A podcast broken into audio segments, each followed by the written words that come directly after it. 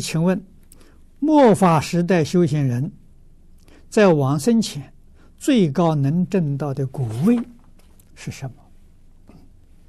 从理上讲，可以成佛。啊，从事上讲，那个人的修行功夫因缘不相同。啊，所以既然修净土法门，你最好把这个念头放下，不要去管它。为什么？净土法门是平等法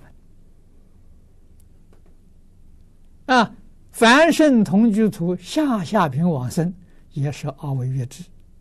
这是所有经论里头都没有的。啊，无比殊胜。啊，所以就不要再分别执着这些了。